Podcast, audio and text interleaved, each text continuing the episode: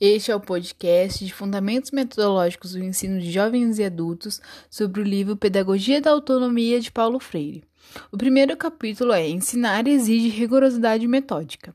O educador democrático não pode negar-se o dever de, na sua prática docente, reforçar a capacidade crítica do educando, sua curiosidade, sua insubmissão. Uma de suas tarefas primordiais é trabalhar com os educandos a rigorosidade metódica com que devem se aproximar dos objetos cognoscíveis. Página 28. O capítulo 1.3 ensinar-lhes de respeito aos saberes dos educandos. É fundamental que o professor respeite a diversidade oral e a origem de seus alunos. Por isso mesmo, pensar certo coloca ao professor, ou mais amplamente à escola, o dever de não só respeitar os saberes com que os educandos, sobretudo os das classes populares, chegam a ela, saberes socialmente construídos na prática comunitária, por que não aproveitar a experiência que têm os alunos de viverem em áreas da cidade descuidadas pelo poder público para discutir, por exemplo, a poluição dos riachos e dos córregos e os baixos níveis de bem-estar das populações, os lixos e os, e os riscos que oferecem à saúde das gentes? Porque não há lixões no coração dos bairros ricos e mesmo puramente remediados dos centros urbanos?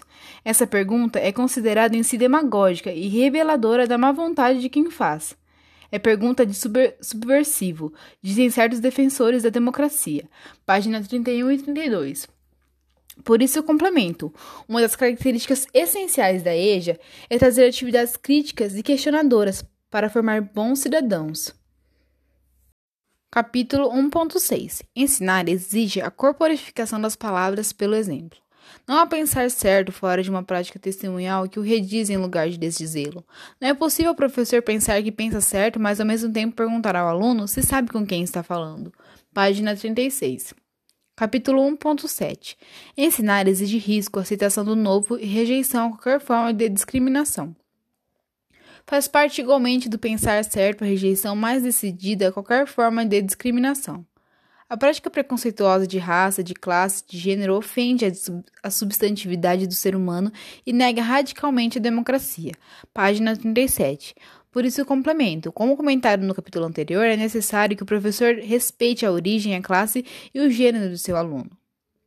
Capítulo 1.9 Ensinar exige o reconhecimento e a assunção da identidade cultural.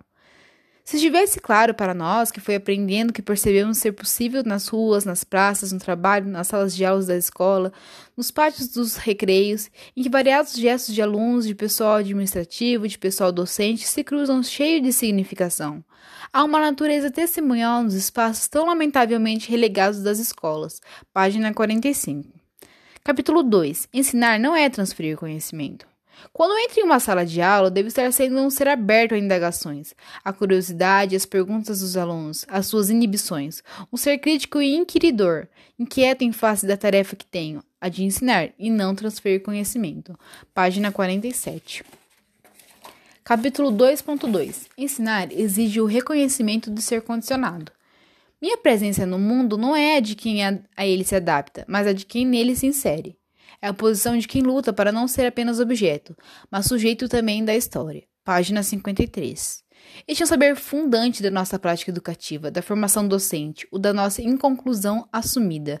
O ideal é que na experiência educativa, educandos, educadoras e educadores juntos convivam de tal maneira com este, como com, com, como com outros saberes de quem de que falarei, que eles vão virando sabedoria. Página 57. Capítulo 2.3 Ensinar exige respeito à autonomia do ser do educando. O professor que desrespeita a curiosidade do educando, seu gosto estético, a sua inquietude, a sua linguagem, mas precisamente a sua síntese e sua prosódia. O professor que ironiza o aluno, que o minimiza, que manda que ele se ponha em seu lugar, ao mais tenue sinal de sua rebeldia legítima. Tanto quanto o professor que se exime do cumprimento do seu dever de propor limites à liberdade do aluno, que se furta ao dever de ensinar, de estar respeitado estar respeitosamente presente à experiência formadora do educando, transgride os princípios fundamentalmente éticos da nossa existência. Páginas 58 e 59. Capítulo 2.4 Ensinar exige bom senso. É o meu bom senso que me adverte de que exercer a minha autoridade de professor na classe, tomando decisões, orientando atividades, estabelecendo tarefas, cobrando a produção individual e coletiva do grupo não é sinal de autoritarismo da minha parte. É minha autoridade cumprindo o seu dever. Página 60. Saber que devo respeito à autonomia, à dignidade e à identidade do educando, e na prática procurar coerência com este saber, me leva inapelavelmente à criação de algumas virtudes ou qualidades sem as quais aquele saber vira inautêntico, palavreado vazio e inoperante. O discurso hipócrita do educador fala em democracia e liberdade, mas impor ao educando a vontade arrogante do mestre. Página 61. O professor tem o dever de dar aulas, de realizar suas tarefas docentes. Para isso, precisa de condições favoráveis, higiênicas, espaciais, estéticas, sem as quais se move menos eficazmente no espaço pedagógico. Páginas 64 e 65. Capítulo 2.5 Ensinar exige humildade, tolerância e luta em defesa dos direitos humanos. O meu respeito de professor é a pessoa do educando, a sua curiosidade, a sua timidez, que não devo agravar com procedimentos inibidores. Exige de mim o cultivo da humildade e da tolerância. Página 65. Capítulo 2.6 Ensinar exige apreensão da realidade. Somos os únicos em que aprender é uma aventura criadora, algo, por isso mesmo, muito mais rico do que meramente repetir a lição dada. Aprender para nós é construir, reconstruir, constatar para mudar, o que não se faz sem abertura ao risco e à aventura do espírito. Página 68.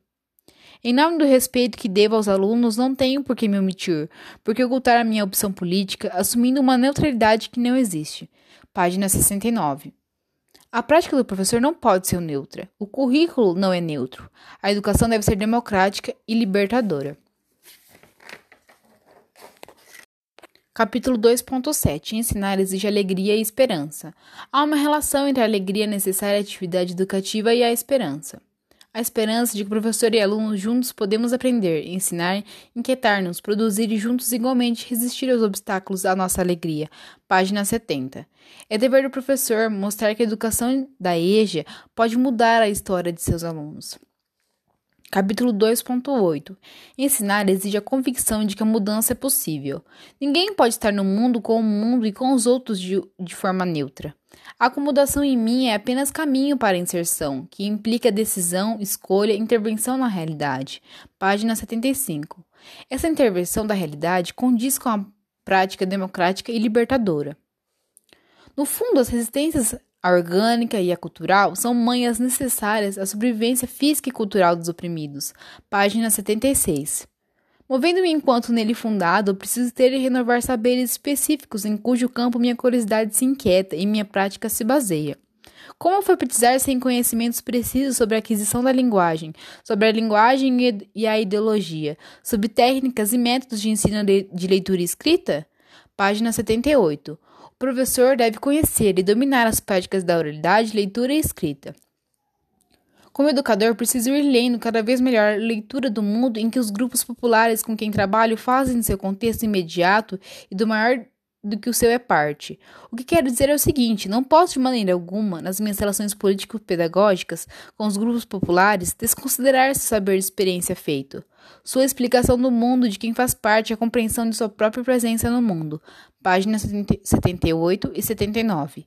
Uma das tarefas fundamentais do educador progressista é, sensível à leitura e à releitura do grupo, provocá-lo bem como estimular a generalização da nova forma de compreensão do contexto.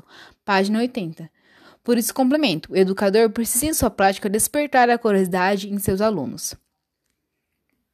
Capítulo 2.9 Ensinar exige curiosidade. O fundamental é que o professor e aluno saibam que a postura deles, do professor e dos alunos, é dialógica, aberta, curiosa, indagadora e não passivada, enquanto fala ou enquanto ouve. O que importa é que o professor e aluno se assumam epistemologicamente curiosos.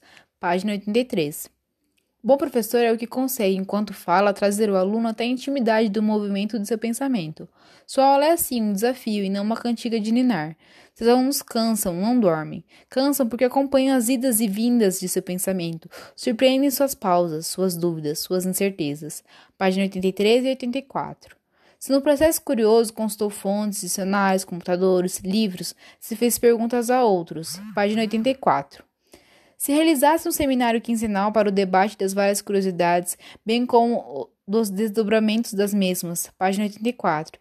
Por isso, é importante trazer atividades em grupo com informações do cotidiano dos alunos que sejam polêmicos.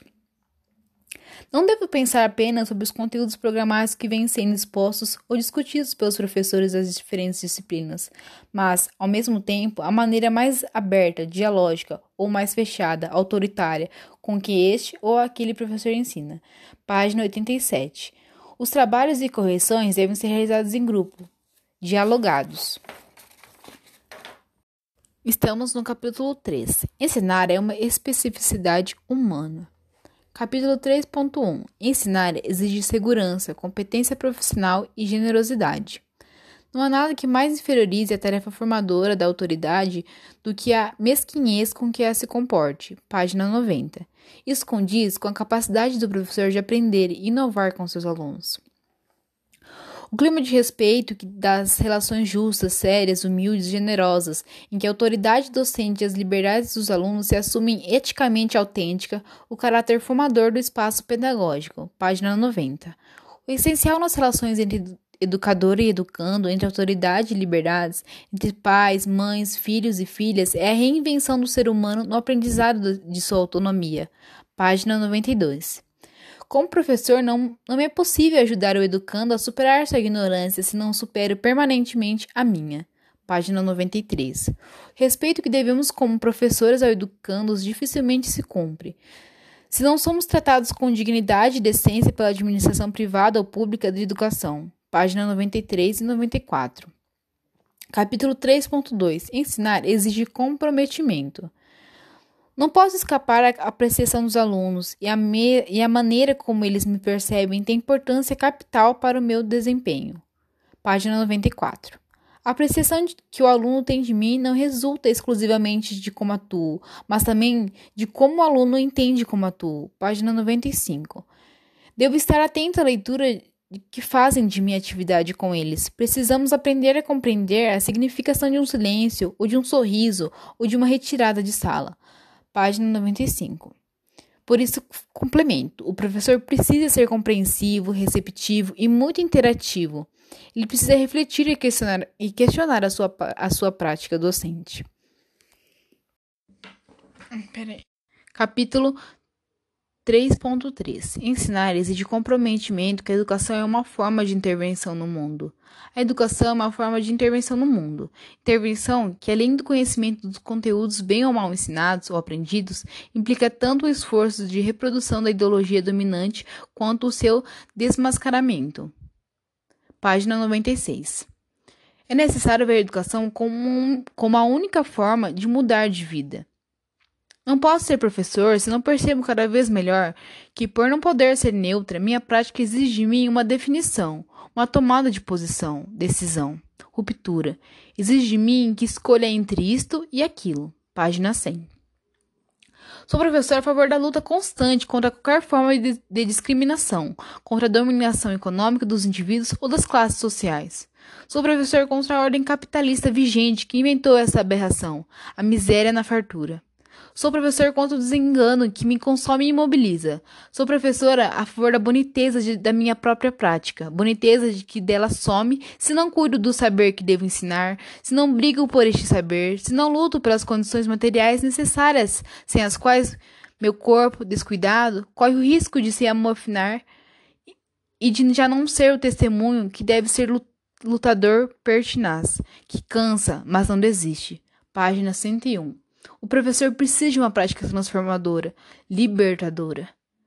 Tão importante quanto ele, o ensino dos conteúdos é o meu testemunho ético ao, ensiná-los. É a decência com que eu faço. Página 101.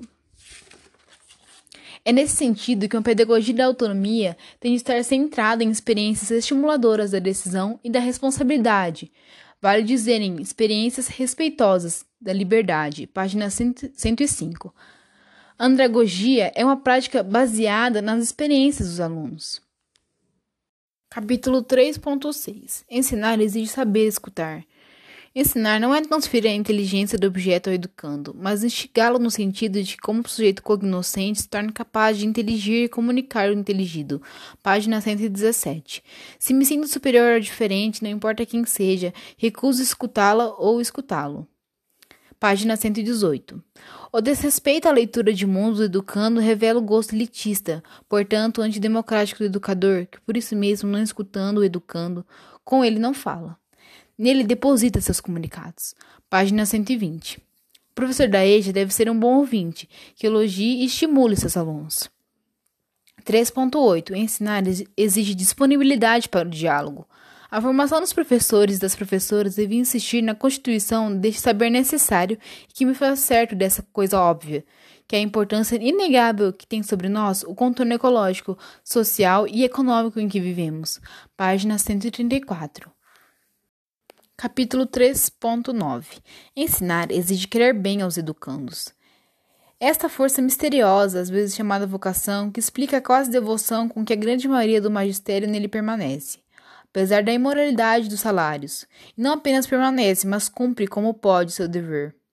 Amorosamente acrescento: permanecendo e amorosamente cumprindo seu dever, não deixe de lutar politicamente por seus direitos e pelo respeito à dignidade de sua tarefa, assim como pelo zelo devido ao espaço pedagógico em que atua com seus alunos. Página 139.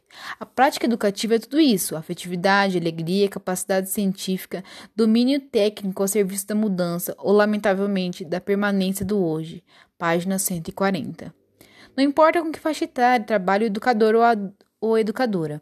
O nosso é um trabalho realizado com gente miúda, jovem ou adulta, mas gente em permanente processo de busca.